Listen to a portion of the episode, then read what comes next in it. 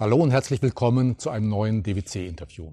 Heute möchte ich gleich mal meinen Gesprächspartner vorstellen.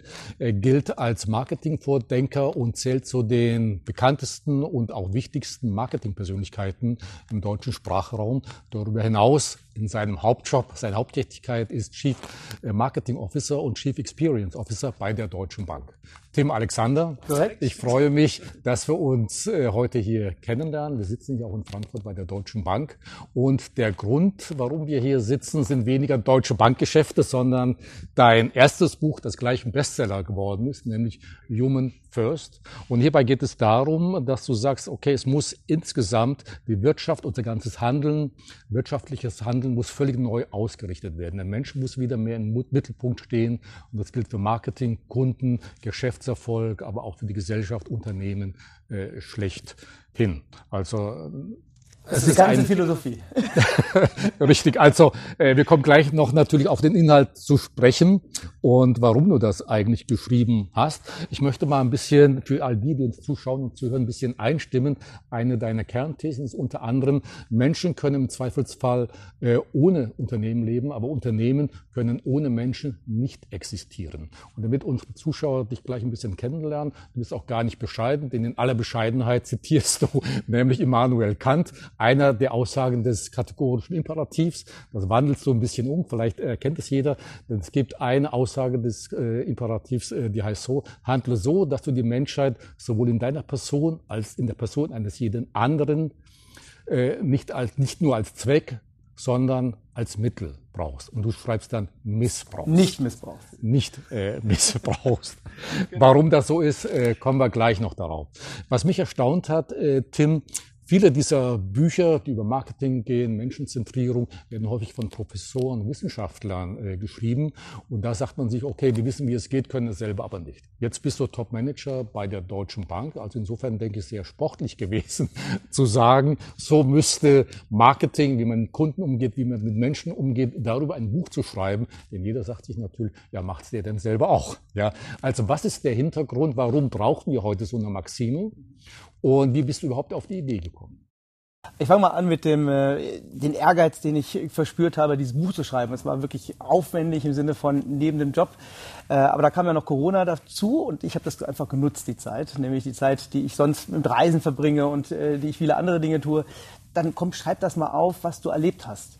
Und genau umgekehrt, nämlich nicht vom wissenschaftlichen Ansatz, von, sondern von den Dingen, die ich in den letzten Jahren wirklich gesammelt habe, mal auch in eine chronologische oder eine Ablauforganisation, einen Ablaufgedanken zu bringen. Das hat mich total gereizt, weil ähm, ganz viele Kolleginnen und Kollegen, also Mitarbeiter von mir, immer gefragt haben, gibt es das auch mal so was wir da jetzt hier so leben, gibt es das auch mal zusammengefasst, so als Ganzes. Und äh, diesen Ehrgeiz, den hatte ich, das mal aufzuschreiben vom Praktiker, so wie es täglich eigentlich sich zu erleben ist.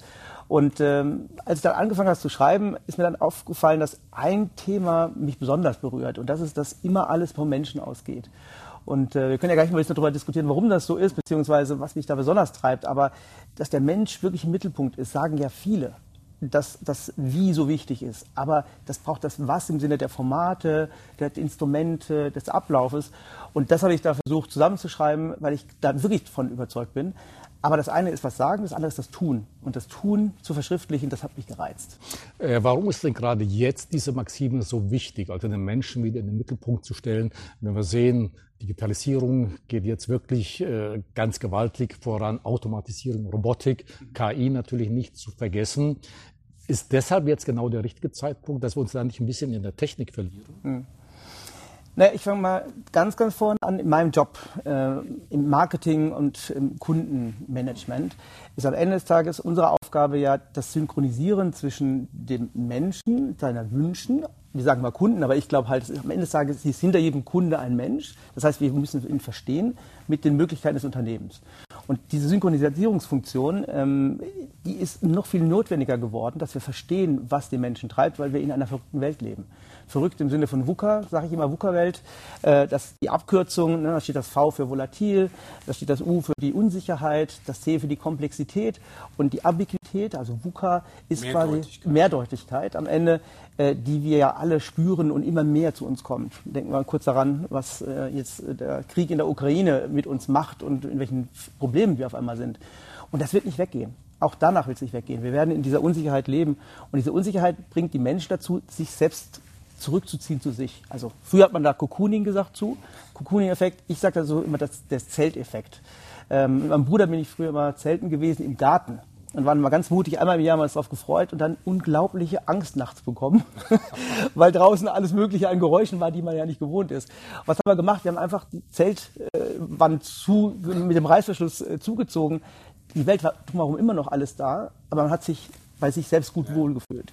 Und diesen Effekt, den sehen wir gerade in der Menschheit. Man zieht sich zurück. Und wir als Unternehmen und auch als, ja, am Ende wir müssen da mit in diesen Zelt rein, mit in das Kokon mit rein.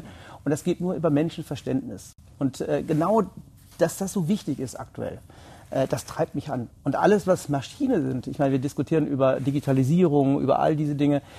Ich glaube, das sind Assistenzmittel. Ich glaube, der Mensch wird noch viel wichtiger in der nächsten Zeit. Das wird nicht so sein. Das ist mein großer Glaube und äh, ehrlicherweise, dass das uns nicht ersetzen wird, die Maschinen, sondern sie werden uns helfen, sind Assistenzmittel erst recht muss ich mich dann um den Menschen kümmern. Und das treibt mich an, weil das Wachstum bringt. Weil wenn einer den Menschen gut versteht, kann er auch am Ende des Tages Unternehmen nach vorne bekommen. Und das ist unsere Aufgabe, Menschen verstehen. Äh, du sagst auch, der Begriff und überhaupt Marketing sei von gestern eigentlich. Du sagst, man muss Marketing und gehörst ja dazu, bist ja einer der ganz wichtigen Marketing-Vordenker. Wir müssen Marketing völlig neu denken. Aber wie sieht das in der Praxis? Was bedeutet das konkret? Ja, es ist genauso. Also wenn der Mensch so wichtig ist und wir ihn verstehen müssen, damit wir überhaupt in ein Wachstum hineinkommen, dann muss ich auch meine Organisation anders denken. Nämlich ich beginne dort beim Thema Kunden. Und ich musste das immer, das äh, beschreibe ich auch, das Here, Create, Deliver und Measure, also hören, kreieren, fertigen, ausliefern und am Ende ist auch wieder das Messen wenn ich das wirklich ernst meine, dann fange ich an, meine Organisation zu verändern. Und äh, zum Beispiel bei mir im Team, wir fangen mit dem Beschwerdemanagement an. Also für einen Unternehmer würde ich sagen, warum ist das Wichtigste das Beschwerdemanagement am Anfang? Weil die haben das Ohr am Kunden. Die hören, wo da eine Friktion, ein Problem ist. Und ich weiß, wo das Problem ist, weil der Mensch dort nämlich ein Thema hat, keine Ahnung, dauert so lange, bis er angerufen, zurückgerufen worden ist oder bis er durch die Hotline kommt. Wenn ich da beginne, dann kann ich das Kundenerlebnis verbessern. Wenn ich das Kundenerlebnis verbessere, dann werden die Kunden oder der Mensch am Ende sagen, das war gut und es weiterempfehlen. Und äh, dann kann ich Schritt für Schritt quasi in ein Wachstum kommen. Und Marketing fängt ja von hinten an. Also das heißt, ganz am Ende ist was Schönes rausgekommen, das strahle ich dann noch ein bisschen an und mache ein Schleifchen drum. Deswegen ist Marketing so, wie wir es gelernt haben. Und ich habe ja auch gelernt, ich habe das auch studiert das ist nicht mehr richtig. Es fängt an, beim Menschen zu verstehen, was frustriert den, was auch unterstützt ihn und daraus dann das Marketing zu machen. Und äh, das ist ehrlicherweise ganz einen anderen Ansatz. Kleine Unternehmen machen das. Ja, die hören zu jeden Tag. Aber ein großes Unternehmen hat das gar nicht und muss das institutionalisieren, damit das auch funktioniert. Bleiben wir mal bei den Kunden. Du hast ja auch ein Kapitel Kunden First. Und es gibt immer wieder sehr überraschende ja, Sätze, die man bei dir äh, lesen darf. Du erinnerst dich vielleicht mal, vor vielen Jahren gab es mal ein Buch, das Einzige, was stört, ist der Kunde. Ja? Ich habe das, das, nicht gelesen, nicht. aber ich, ich, ich kenne das, den, den Titel. Ja, also der Titel ist zumindest äh, sehr, sehr bekannt. Und dann äh, gab es ja da eine Veränderung. Man wollte sehr viel mehr für, äh, für den Kunden tun. Dann, ich denke, heute sind viele Unternehmen stolz darauf, so ein Customer Relationship Management zu haben. Aber wie ich bei dir lesen durfte, du sagst, das ist ein Witz eigentlich. Warum? Viele Unternehmen sind doch stolz, dass sie da wirklich etwas für die Beziehung zum Kunden tun können. Warum ist das ein Witz, wie du es äh, formulierst? Ja, das ist ein Witz, weil das ein technischer Begriff ist. Also technisch im Sinne von, äh, da habe ich wahrscheinlich äh, eine interessante Datenbank hinten dran. Aber allein die Technik ist ja auch, das beschreibe ich ja auch, noch lange nicht modern. Ich brauche heute eine Customer Data Plattform, die Innen- und Außen Datenpunkte verbindet. Und eigentlich brauche ich erstmal die Kultur. Und die Kultur, das ist das, was wichtig ist. Und das zu etablieren, ähm, das ist das Wichtige. Und das ist Customer Relationship Management, das ist ein technischer Begriff für, wir haben das schon gut im Griff mit dem Kunden. Aber wir haben nicht unseren Unternehmenszweck und unsere Organisation auf den Kunden ausgerichtet. Und äh, das haben wir in aller Bescheidenheit halt hier in der Deutschen Bank gemacht. Äh, und das hat mich total glücklich gemacht, dass das mit dabei sein durfte. Ich bin das nicht allein, das sind ganz viele Menschen. Ähm, aber am Ende ist das das Richtige. Und von daher, ähm, der Kunde stört nicht. ganz im Gegenteil, wir müssen den Menschen hinter dem Kunden sehen und alles darauf ausrichten. Und das ist einfacher gesagt, als es dann nachher getan ist. Vielleicht sollte ich noch betonen, da du ein sehr bescheidener Mensch bist, du bist 2017 zur Deutschen Bank gekommen und seitdem, die Deutsche Bank hatte ja nicht immer den besten Ruf, ja, und ich denke, seitdem hat sich eine ganze Menge getan und sicherlich bist auch du oder dein Team dafür verantwortlich, also auch in aller Bescheidenheit, wenn ich das so äh, sagen darf. Äh, Deutsche Bank macht ja da eine ganze Menge. Ich habe gelesen, es gibt so ein sechs Punkte äh, Customer Experience äh, Programm, weil wir auch CXO äh, bist. Aber was macht, kannst du vielleicht mal ein Beispiel bringen, was ihr konkret macht, was ihr anders macht? Ja. Naja, ich meine, von was man lernen kann, ist halt dann konsequent und konsistent zu sein. Und äh, wenn man den Kunden ganz am Anfang denkt, dann brauche ich natürlich auch das Verständnis, was treibt den Kunden denn wirklich an. Und was die Deutsche Bank äh, gemacht hat, und äh, das bin nicht alleine, sondern es sind wirklich viele großartige Kollegen, haben erstmal den Purpose, den Sinn festgestellt. Äh, der nach einer Irrung und Wirrung einer Zeit, die nicht so einfach war für die Bank, äh, am Ende uns wieder Kraft gibt und auch einen Sinn gibt. Und der Sinn, den positiven Beitrag zu liefern, haben wir am Ende erarbeitet, weil wir den Kunden besser verstanden haben und dann Werte dahinter gelegt. Zum Beispiel das Thema ja, Offenheit. Ja, das früher eine Deutsche Bank hat nicht, stand nicht für Offenheit. Heute berichten wir regelmäßig über unsere ganzen Ergebnisse. Wir sind viel, viel transparenter geworden, äh, weil das am Ende des Tages natürlich auch wieder Vertrauen zurückbringt. Und Offenheit heißt dann, wenn das wirklich das Thema ist, also ein Kulturwert ist, äh, dann ist hinten dran natürlich auch ein Programm. Also bei uns in unserem Bereich heißt das Thema offene Gesprächskultur und da Maßnahmen zu entwickeln. Also das heißt, von ganz oben nachzudenken. Okay, das heißt Offenheit, der Wert heißt dann offene Gesprächskultur. Und bei uns zum Beispiel, äh, eins der Themen, wir haben einen Mitarbeiterbeirat. Also das heißt, unser, unser Bereich, äh, also ich treffe mich regelmäßig mit Mitarbeitern, die komplett ihre Themen kommunizieren können. Wir haben gemeinsam Spielregeln entwickelt. Die heißen, ne, die Tür ist offen. Und äh, das sind einfache Dinge, aber das heißt, von aus dem Wert heraus, der den Sinn unterstützt, haben wir dann Maßnahmen abgeleitet. Und das in jedem Bereich. Also ich meine, ein kleiner Bereich, wenn man das die ganze Deutsche Bank sieht, aber wenn das konsequent und konsistent geliefert wird, dann kann man auch ein Unternehmen wenden, das ein großer Tanker ist. Aber ein kleines Unternehmen braucht es auch. Also am Ende braucht es wirklich so eine Sinngebung, die dem Kunden Wert unterstützt und am Ende dann wirklich ganz konsequent gelebt wird. Und das, das, das haben wir so ein bisschen ja. vorgelebt. Mhm. Ähm, das war nicht immer einfach, aber es ist einfach alternativlos, das so mhm. zu tun. Deshalb sagst du ja auch äh, Mitarbeiter first und äh, auch da fand ich einen ganz interessanten äh, Satz, nämlich es muss scheinbar betont werden, Menschen, äh, Mitarbeiter sind auch Menschen. Ja. Ist es tatsächlich so, dass man das heute noch besonders hervorheben muss? Oder gilt er wirklich nur so als Produktionsfaktor oder Human Resources, äh, wie du es formulierst? Ja, ich weigere mich ja Human Resources zu sagen. also im Sinne du magst gar nicht so die Anglizismen. Nee, also ich nutze die, aber ich meine Ressourcen, äh, was ist das? ich, ich habe dann zusätzlich halt erkannt, naja, wenn der Mensch hinter diesem Kunden steht, dann kann ich eine, also eine Menschenzentrierung kann ich nicht nur nach außen spielen. Das heißt, äh, unsere Mitarbeiter sind genauso Menschen. Und weil heute durch Social Media, durch alle die Transparenzmaßnahmen, die wir ja auch unterstützen, ähm, alles so gleich ist, ist, also synchronisiert ist, brauche ich die Innenwelt wie die Außenwelt gleich.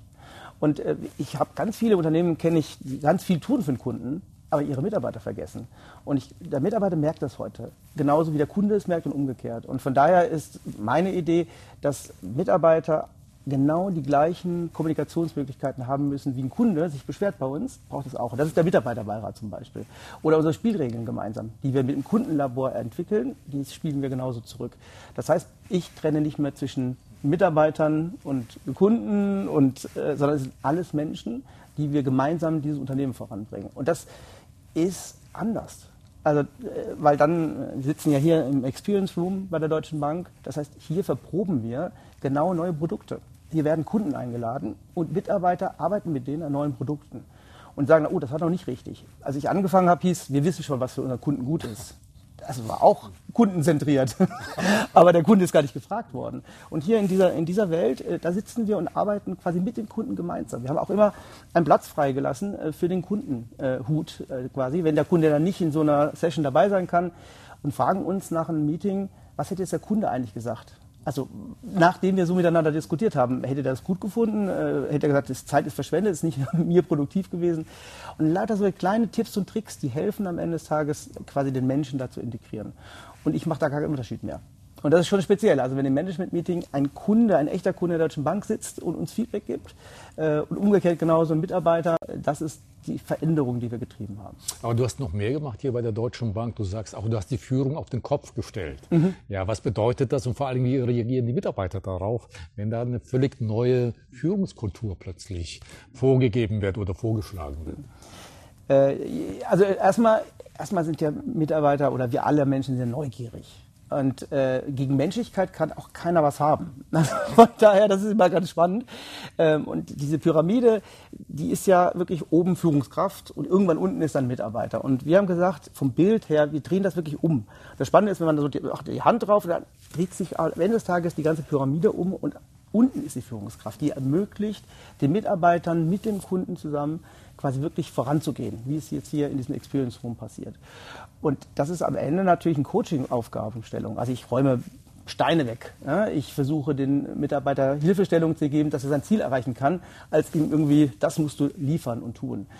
Und es gibt am Ende ganz viele Mitarbeiter, die finden das toll, aber das geht mit Verantwortung nehmen einher. Und es gibt auch welche, das muss man auch fairerweise sagen, die sagen dann, das ist mir schon zu viel in Echtzeit jetzt entscheiden mit dem Kunden im Dialog, ja, nein, wir können Ihnen helfen, ich möchte es nicht. Und das ist natürlich schon so, dass der eine oder andere Mitarbeiter dann auch sagt, dass ich will gar nicht so viel Verantwortung haben. Also am Anfang ganz viel Enthusiasmus und dabei sein und dann merkt man schon, ah, schon mal gut, eine oder andere Führungskraft noch zwischendrin zu haben.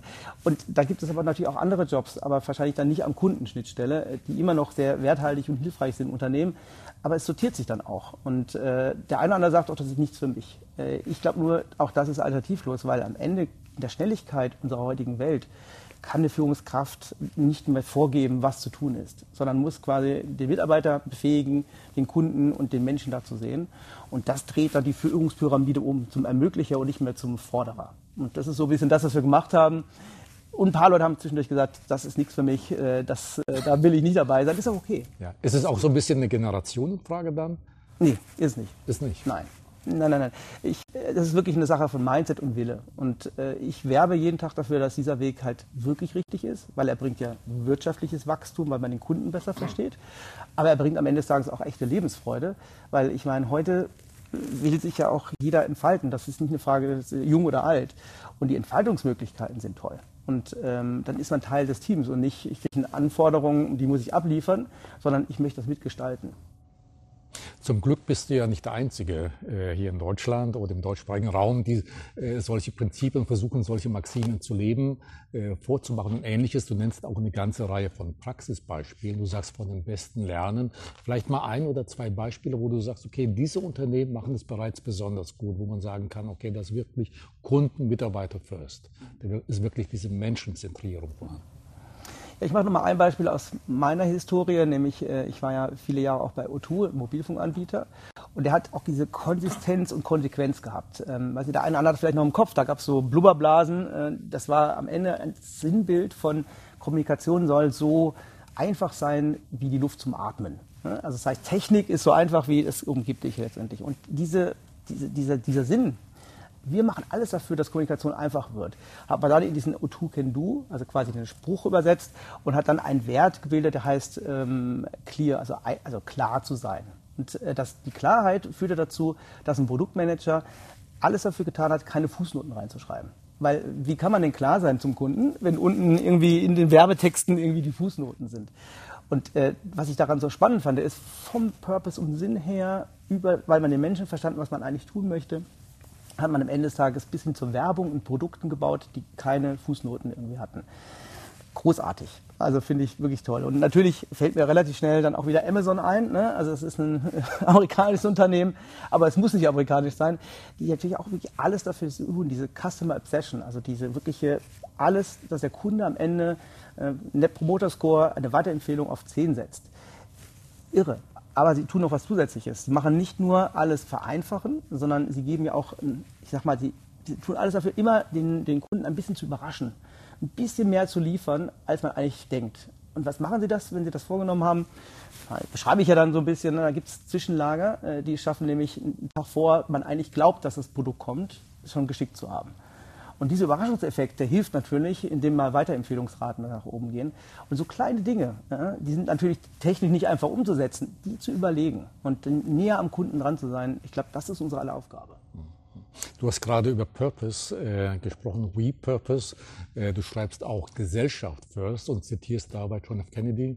Die meisten können sich vielleicht äh, einer der charismatischsten äh, äh, Führungspersönlichkeiten und der Präsidenten in den USA, der mal den Satz, legendärer Satz geprägt hat, frage nicht, was dein Land für dich tun kann, frage, was du für dein Land tun kannst. Und du formulierst dann die Frage so, was müssen oder können Unternehmen für die Gesellschaft tun? Ja, was können sie tun oder was müssen sie tun? Ja, ich bin, also äh, in meiner Recherche, auch für das Buch und das auch wirklich auch mal auf Papier zu bringen, immer wieder hängen geblieben bei der UNO, bei den 17, ähm, ja, diese schönen Nachhaltigkeitszielen. Und die sind großartig formuliert. Und auch ganz einfach. 20, die Agenda, genau. Die, und da ist unter anderem das Thema halt äh, Frieden natürlich mit drin. Da ist, jeder sollte äh, genug zu essen haben in der Welt. Eigentlich so universelle, ich sag mal, Menschen, Ideen, die wir haben, alle, um die Welt besser zu machen. Und wenn sich ein Unternehmen ein paar von denen vornimmt, am besten natürlich alle 17, aber ein paar vornimmt zu unterstützen, dann würde ich sagen, ist äh, schon genug getan. Also das, ich, ich, glaube wirklich daran, dass wir alle ein bisschen dazu beitragen sollten, dass die Welt besser wird. Und die sind perfekt beschrieben diesen 17 äh, Elementen. Und ich würde sagen, ähm, lass doch jedes Unternehmen ein paar davon unterstützen. Dann wird das Ganze eine bessere Welt.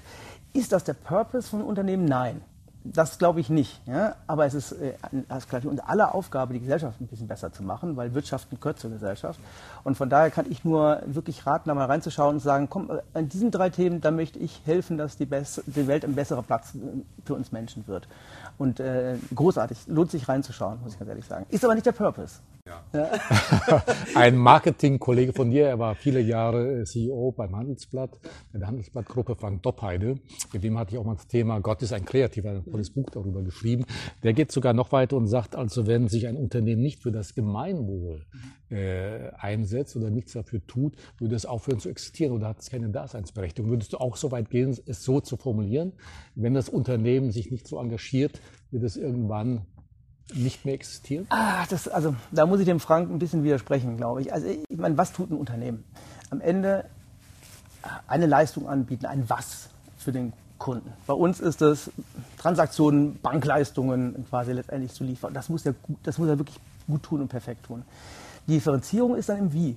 Ja, also das ist ja auch sehr schön in dem Golden Circle erklärt und Sinek, aber am Ende ist das. Da geht es aber immer um das Warum. Darum das Wo, Warum, aber, aber auch das erstmal ist ja, die zweite Geschichte ist ja das, wie, wie macht man das? Das differenziert dich ja zu den anderen gegenüber.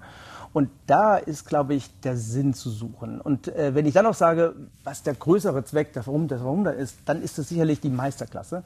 Aber es ist schon spannend, herauszuarbeiten, wie ich das anders tue als alle meine anderen Konkurrenten. Und äh, ich glaube, auch dort kann ich schon ganz schön viel Purpose und Zweck und Sinn empfinden. Also man, bei uns der positive Beitrag zu liefern, würde man sagen, das müssen die doch tun. Ja, aber wie machen wir das? Ja, wir versuchen wirklich Vertrauen wieder zurückzuholen. Und äh, Vertrauen ist einer unserer großen Werte, die wir erarbeiten. Und dann, wie ich vorhin gesagt habe, mit der ganzen Kette, was heißt das denn jetzt für uns? Ähm, ich denke, dort ist der Sinn und der Zweck eines Unternehmens zu suchen. Ob das immer Weltfrieden ist, da bin ich mir nicht sicher, aber äh, es ist tatsächlich, ja. das, wie wir es tun, ist das Interessante. Ist das dann auch das sogenannte Big Picture, was die Unternehmen anstreben sollten? Ja, ich meine, das kann man dann schön sortieren in so einen Anspruchsrahmen ne, und kann das dann irgendwie im Purpose und dann kann man die Werte schreiben äh, und die Vision noch oben drüber, was wollen wir in fünf bis sieben Jahre. Das Wichtige ist, dass es jede Unternehmen hinschreibt und sich damit auseinandersetzt. Und hinschreiben, genau wie ich es vorhin beschrieben habe, mit allen Stakeholdern, die wir als Menschen kennen in und um das Unternehmen herum und den Kunden damit dabei zu holen. Ich denke, das ist das, ist das Spannende. Und äh, dann kommen ja auch ganz neue kreative Kräfte. Ja? Also es ist ja dann am Ende ein kollektives Arbeiten an unserem großen Bild. Und dann kann ein kleiner Gedanke, ich meine, was macht denn Amazon? Waren von A nach B. wo, ist da jetzt der große Purpose hinter? Und trotzdem lieben wir diese Unternehmen, weil die machen es anders als die anderen. Und das finde ich, das finde ich höchst interessant. Und ich glaube, damit sollte sich jeder auseinandersetzen. Ich hatte ja vorhin schon gesagt, dass du wirklich radikale Neuansätze formulierst. Und ich will noch zwei Beispiele bringen. Wir alle kennen die schöne Formulierung, the winner takes it all. Es gibt im Übrigen auch im Deutschen so einen ähnlichen Spruch. Vielleicht kennst du das. Siegen ist nicht alles, es ist das Einzige. Du formulierst das aber ganz anders. Du siehst das völlig konträr, denn du sagst unter anderem, wir kommen schon als Verlierer auf die Welt und, und das ist noch entscheidender, denke ich, wir müssen von einer Diktatur des Gewinnens zu einer Kultur des Verlierens kommen. Ja, da werden jetzt viele Kopfschütteln sagen, ja, was soll das denn? Wie kann so ein er Banker sowas Top-Manager, sagen? wie kann ein Banker sowas sagen? Was, sagen- das, was sagen deine Kollegen dazu? Ja, also man muss erstmal sagen, es ist nicht mein Denkkonzept. Ich habe mir das äh, zu eigen gemacht von Tim Leberecht, äh, auch sehr, sehr spannend. Ähm, Tim sagt am Ende des Tages, ähm, Tim und Tim, das ist lustig, ähm, sagt am Ende, wenn wir nur gewinnen wollen, dann gucken wir nie zurück, was wir falsch gemacht haben und werden auch vertuschen, was wir falsch gemacht haben, beziehungsweise am Ende des Tages, was die Dinge noch nicht so gut sind. Und wenn ich aber zum Verlieren ähm, geboren worden bin, dann weiß ich ganz genau, ah, das ist das Ding, was mich verlieren gelassen hat, im Sinne von, ich kann daraus ar- lernen und arbeiten. Und ich kann nur eins sagen, wir haben hier bei der Deutschen Bank schon ganz schön gelernt aus unseren Fehlern. Und äh, wenn ich nur immer zuschütte, was ich falsch gemacht habe, weil ich immer nur gewinnen will, dann führt das zu einer falschen Kultur. Und das zu verändern, am Ende kommt aus, wenn man mal verloren hat, dann weiß man, wie man es besser macht und kann dann gewinnen natürlich wieder raus. Aber das ist so ein bisschen der Trick an der ganzen Philosophie. Ich finde, wir fangen bei uns mit dem Beschwerdemanagement an. Ich sage es nochmal, das ist wesentlich anders, weil dort haben wir einen Fehler gemacht. Da haben wir was nicht gut gemacht. Ein Kunde beschwert sich nicht, also im Normalfall nicht, ähm, ne, weil er was falsch gemacht hat, sondern weil wir was falsch gemacht haben. Nur dadurch erfährt man ja Und dadurch erfährt man was besser. Richtig. Und diese Friktion zu verstehen und dann nicht Marketing zu machen, sondern Kundenerlebnisse zu schaffen daraus. Und dann auch zu merken, auch das ist ein Element, das kann so spannend sein. Das, ist, das Wie ist so anders, dass sich das differenziert. Das heißt dann wirklich eine philosophische Veränderung, wie man die Dinge sieht. Und von daher, äh, Diktatur des Gewinns äh, ist nicht meine. Ich will natürlich am Ende alles gut machen, aber gut heißt auch aus den Verlieren und den Fehlern zu lernen. Und das ist die Idee, die ich da so beschreibe. Äh, sie ist ein bisschen provokativ, ich gebe es zu, aber ich wollte auch ein bisschen Hat auch ein bisschen philosophischen Touch. Der Weg ist Was das Ziel, könnte man dann eher sagen. Also nicht nur immer auf das Endergebnis, sondern auch gucken, was passiert dazwischen und den Menschen einfach da immer mit in den Mittelpunkt äh, stellen. Ähm, äh, Tim, Human First ist ja ein sehr hehrer Ansatz. Viele leben ihn noch nicht. Äh, Gut, du machst es vor, du schreibst nicht nur darüber, sondern weißt auch in deiner täglichen Arbeit, dass es funktioniert. Wenn wir jetzt aber ein bisschen in die Zukunft gehen, wir denken an die Digitalisierung, die ja mit Riesenschritten voranschreitet. Äh, viele sagen ja, Digitalisierung oder stirb. Also wer nicht mitgeht, wird irgendwann nicht mehr existieren. Dann die ganze Automatisierung, Robotik und vor allen Dingen natürlich auch künstliche Intelligenz. Also meine Frage ist, kann das durchgehalten werden, wenn immer mehr die Technik in den Vordergrund steht? Und ich habe auch hierfür ein schönes Zitat, das dir mit Sicherheit gefallen wird, mitgebracht. Es gibt einen amerikanischen, leider schon tot, Warren G. Bennis, der mal gesagt hat, die Fabrik der Zukunft wird zwei Angestellte haben. Einen Menschen und einen Hund. Der Mensch ist dazu da, dem Hund Futter zu, äh, den Hund zu füttern und der Hund, um den Menschen davon abzuhalten, Geräte anzufassen. Eieiei. Und äh, vielleicht hast du schon mal von James Lovelock gehört. Äh, das ist, glaube ich, jetzt 101 Jahre alt geworden, im letzten Jahr gestorben. Der hat dieses Gaia-Prinzip mal entworfen. Biowissenschaftler, Biophysiker. Und der hat kurz vor seinem Tode noch ein Buch geschrieben über das Novozän. Und der sagt, die nächste Stufe der Evolution seien Cyborgs. Der Mensch würde verschwinden. Also meine Frage, so ein toller, hehrer Anspruch. Siehst du in der Zukunft, wenn man ein bisschen weiterdenkt, ja, wenn man so Futurologen hört, 2050 irgendwann äh, würde die Maschinen die Superintelligenz bestimmen.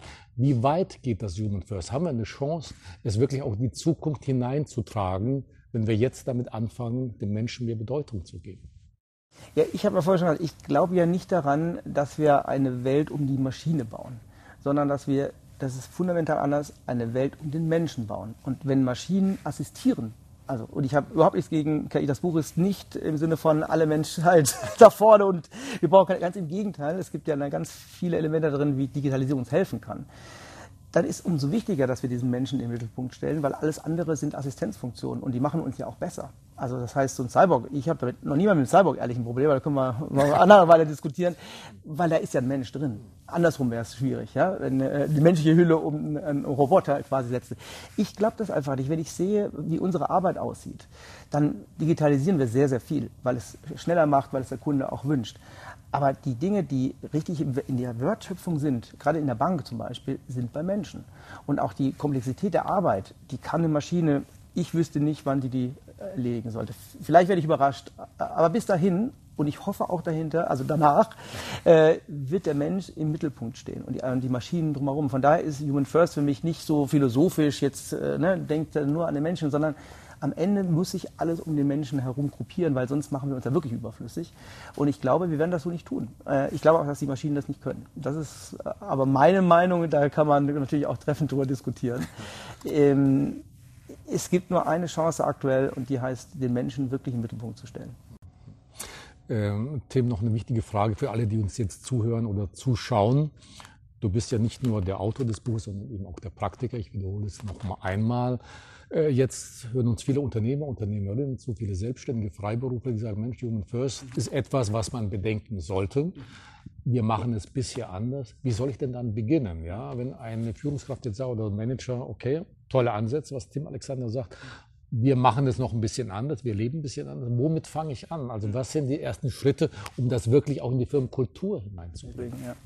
Ich habe so, vielleicht so drei Punkte. Das, das erste ist wirklich, organisatorisch dieses hier Create, Deliver, Measure, was man, äh, sage ich mal, organisatorisch natürlich groß aufziehen kann. Also äh, wirklich organisatorische Einheiten verändern, kann man natürlich im Kleinen beginnen. Ich kann auch eine Aufgabenstellung erstmal feststellen, was ist denn eigentlich jetzt hier der Kunde für mich? Und wenn ich dann die Frage stelle, der Kunde ist, was will dieser Mensch, der hinter diesem Kunden steht eigentlich? Also das heißt, ich höre zu, kreiere dann und deliver. Das kann man in Projekten machen und sich dann hinten dann KPIs setzen und dann hier. Also ich glaube, dass das Ablaufmodell einer Aufgabenstellung, beim Kunden angefangen, jeder kann und beginnt am Ende des Tages die Firma zu verändern. Weil ich eben halt nicht irgendwie am Ergebnis anfange oder irgendwie am Creation. Und das ist aber genauso. Es ist ganz oft strubbelig im Unternehmen, wenn ich das so sagen darf. Und wenn man das ausrichtet, ist das erste Schritt quasi zur Menschenorientierung eigentlich schon gegeben. Und der zweite ist, äh, zweiter Punkt ist Zusammenarbeit. Hm, ich glaube halt, dass ein Tipp, ich meine, das ist diese Starfish-Methode, heißt sie, ne? Ähm, finde ich ganz, ganz schön, nämlich im Sinne einer Retrospektive dauernd zu machen. Hinter jeder Aufgabe und nicht nach zwei, drei Jahren, sondern quasi in so einer Art Scrum-Methodik alle Monate zu sagen, okay, was stoppen wir jetzt? Was machen wir weiter? Was sollten wir neu tun? Und was sollten wir verändern? Das ist äh, ein ganz einfaches Konzept. Alle an einen Tisch, alle und wirklich daran zu arbeiten. Das heißt, das Zusammenarbeiten im ewigen Verbesserungszyklus zu bekommen. Und äh, das nicht von Top-Down, sondern mit Mann und Maus. Also alle, die an diesem Projekt teilgehabt haben.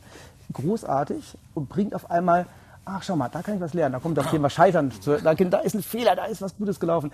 Das bringt die Sachen zusammen. Ich denke, das Zusammenarbeitsmodell sollte man durch regelmäßige Retrospektiven letztendlich unterstützen. Und das Letzte, ähm, wenn der eine oder andere Lust hat, halt wirklich mitzumachen, dann würde ich sagen, braucht es die Kollektion der Willigen, nämlich ähm, Freunde finden im Haus. Also man nennt das Neudeutsch Community. Ich brauche dafür erstmal gar keine Organisationseinheit, sondern ich brauche mehrere Verbündete, die sagen, das ist ein guter Ansatz, lass uns das mal genauso machen. Ein paar Prozesse mit Here Create Deliver, lass uns Zusammenarbeit durch eine ordentliche Methodik immer äh, reviewen am Ende und dann final lernen, wie wir näher an Menschen rankommen mit ein paar Freunden und Bekannten, ähm, weil das auf einmal eine Schwungmasse gibt. Und dann kann sich keiner mehr dagegen wehren, äh, weil das ist ja ansteckend, menschlich zu sein. Ich kenne noch keinen, der gesagt hat, ich möchte nicht menschlich sein. Und ich möchte nicht besser verstehen, was einen Menschen treibt, weil das bringt ja Erfolg. Also das heißt, das beginnt auf einmal dann zu bewegen. Und so erlebe ich das heute. Es kommen ganz viele Kolleginnen und Kollegen, die äh, sagen, lass uns doch mal zusammen besprechen, was ihr da gelernt habt. Können wir das auch implementieren? Und dann wird auf einmal aus so einer kleinen Bewegung von einigen Leuten wird dann was Großes draus. Und das ist dann auch ein Unternehmen. Ein Unternehmen was gemeinsam. Und das würde ich sagen. Also Freunde finden, ich fasse mal rückwärts, Zusammenarbeit und vor allen Dingen vom Kunden in eine Ablauforganisation denken. Kann jeder, ist nicht schwierig. Okay. Vielleicht mein persönlicher Tipp, einfach dann dein Buch lesen und dann man weiß man noch ein bisschen besser drin, Bescheid. Jetzt heißt ja nun dein Buch Human First, ähm, äh, Tim. Und wenn ich Human First, dann spielst du natürlich als Person, als Mensch auch eine Rolle. Deshalb zum Schluss vielleicht, wenn ich darf, drei persönliche äh, Fragen an dich.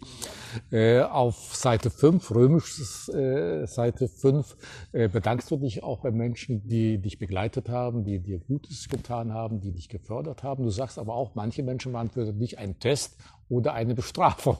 Also wie sah dieser Test und wie sah diese Bestrafung aus? Ja, das, das möchte ich gar nicht so genau sagen, aber es ist tatsächlich so, ich habe wirklich viele Geschenke bekommen. Also ich glaube, das Leben ist tatsächlich so. Jeder Mensch ist entweder ein Geschenk äh, oder ein Test oder eine Bestrafung.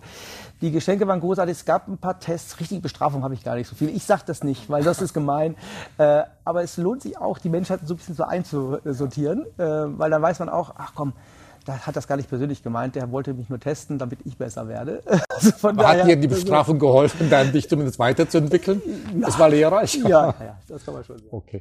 Äh, wir alle kennen den Tech-Investor Peter Thiel und man sagt über ihn, wenn er neue Menschen kennenlernt und auch Mitarbeiter äh, einstellt, stellt er denen vor allen Dingen eine Frage, nämlich, an welche zukünftige Wahrheit glaubst du, bei der die meisten Menschen anderer Meinung sind als du? Tim, an welche zukünftige Wahl glaubst du, wo, wobei dir vielleicht viele Menschen widersprechen würden oder auch Kollegen, Mitarbeiter?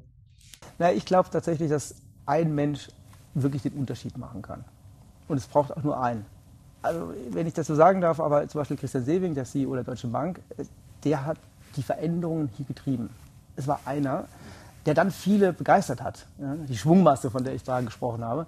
Und ich denke tatsächlich, äh, da kann ein Mensch tatsächlich einen Unterschied machen. Und ich glaube, viele denken immer, das müssten ganz viele sein. Ähm, aber das glaube ich nicht. Ich glaube tatsächlich, dass es da, wo ich äh, ja, auch sehe an anderen Leuten, was sie bewirken können. Wenn sie sich wirklich einen Wille da haben und äh, dann auf einmal loslaufen. Das finde ich großartig. Die letzte Frage, äh, die habe ich schon ein paar Mal auch gestellt, ganz bestimmt Talkgästen, weil es eine besondere Frage ist. Ich habe die mal bei YouTube entdeckt. Äh, der Junge heißt, 17-jährige Junge war das gewesen, Sam Burns. Und der hat einen Gendefekt, vielleicht schon mal gehört, Prigorie. Das ist eine frühzeitige Vergreisung. Ja, also dieses YouTube-Video ist wirklich sehenswert. Und mit 17 sah der aus wie ein alter Mann. Also sehr gebrechlich und, und, und. Also wirklich sehenswert und äh, sehr viele Emotionen sind damit verbunden. Aber dem wurde von einem Journalisten die Frage gestellt, wenn man an, jetzt in deinem Fall, Tim Alexander ist, was ist das Wichtigste, was andere Menschen über Tim Alexander wissen sollten? Ah, schwierige Fragen. Okay. Ähm, ich glaube, ich bin ein Energiewandler. Also, was sollten die Menschen wissen von mir? Ich liebe Kontakte, um mit Menschen zu interagieren. Und ich merke immer wieder, dass mir das keine Kraft kostet, sondern Kraft gibt und die ich dann weitergeben kann. Und äh, ganz viele Kollegen sagen immer, wenn ich bei dir war, dann habe ich danach noch mehr Energie. Ich spüre das und du steckst mich damit an. Und ich habe dann lange mal gefragt, mich selbst gefragt, wo bekomme ich die eigentlich her, die Energie? Und ich muss von anderen Menschen sagen, also ich nehme sie auf und gebe sie weiter. Also bin ich wahrscheinlich ein Energiewandler, das sollte man über mich wissen. Also ich muss ganz offen sagen, ich äh, lobe selten meine Gesprächspartner, aber man merkt eine Begeisterung. Man sieht es in deinem Gesichtsausdruck, in deinen Augen, das sieht man sofort in den Augen, ob jemand das lebt oder nicht. Im Übrigen, wenn es dich noch interessiert, was hat Sam Burns auf die Frage gesagt? Was ist das Wichtigste, was andere Menschen über ihn? Und er hat gesagt, das Wichtigste ist, ich führe ein sehr glückliches Leben. Ja, auch sehr schön. Ja, also für so einen Menschen, der so eine Krankheit hat, was bemerkenswertes. Tim, herzlichen Dank. Dankeschön. Es war wirklich eine Begeisterung, dir zuhören zu dürfen, dein Buch äh, vorstellen zu dürfen. Und für alle, die uns jetzt zuschauen und zuhören, Human First. Es ist nicht nur wirklich ein toller Ratgeber für die neue Maxime, wieder den Menschen in den Mittelpunkt zu stellen, sondern denke ich, ich denke auch gerade in unserer heutigen Zeit, wo mehr die Technik den Menschen übernimmt, ein Aufruf zu sagen, okay, wieder mehr der Mensch soll die Technik bestimmen und nicht umgekehrt, also Human First unbedingt lesen. Kann ich auf jeden Fall empfehlen. Herzlichen Dank. Mehr Informationen wie gewohnt auf unserer Website und Buchtipp und mehr Informationen auch zu Tim Alexander, zu Tim Alexander auf unserer Website. Herzlichen Dank. Dankeschön.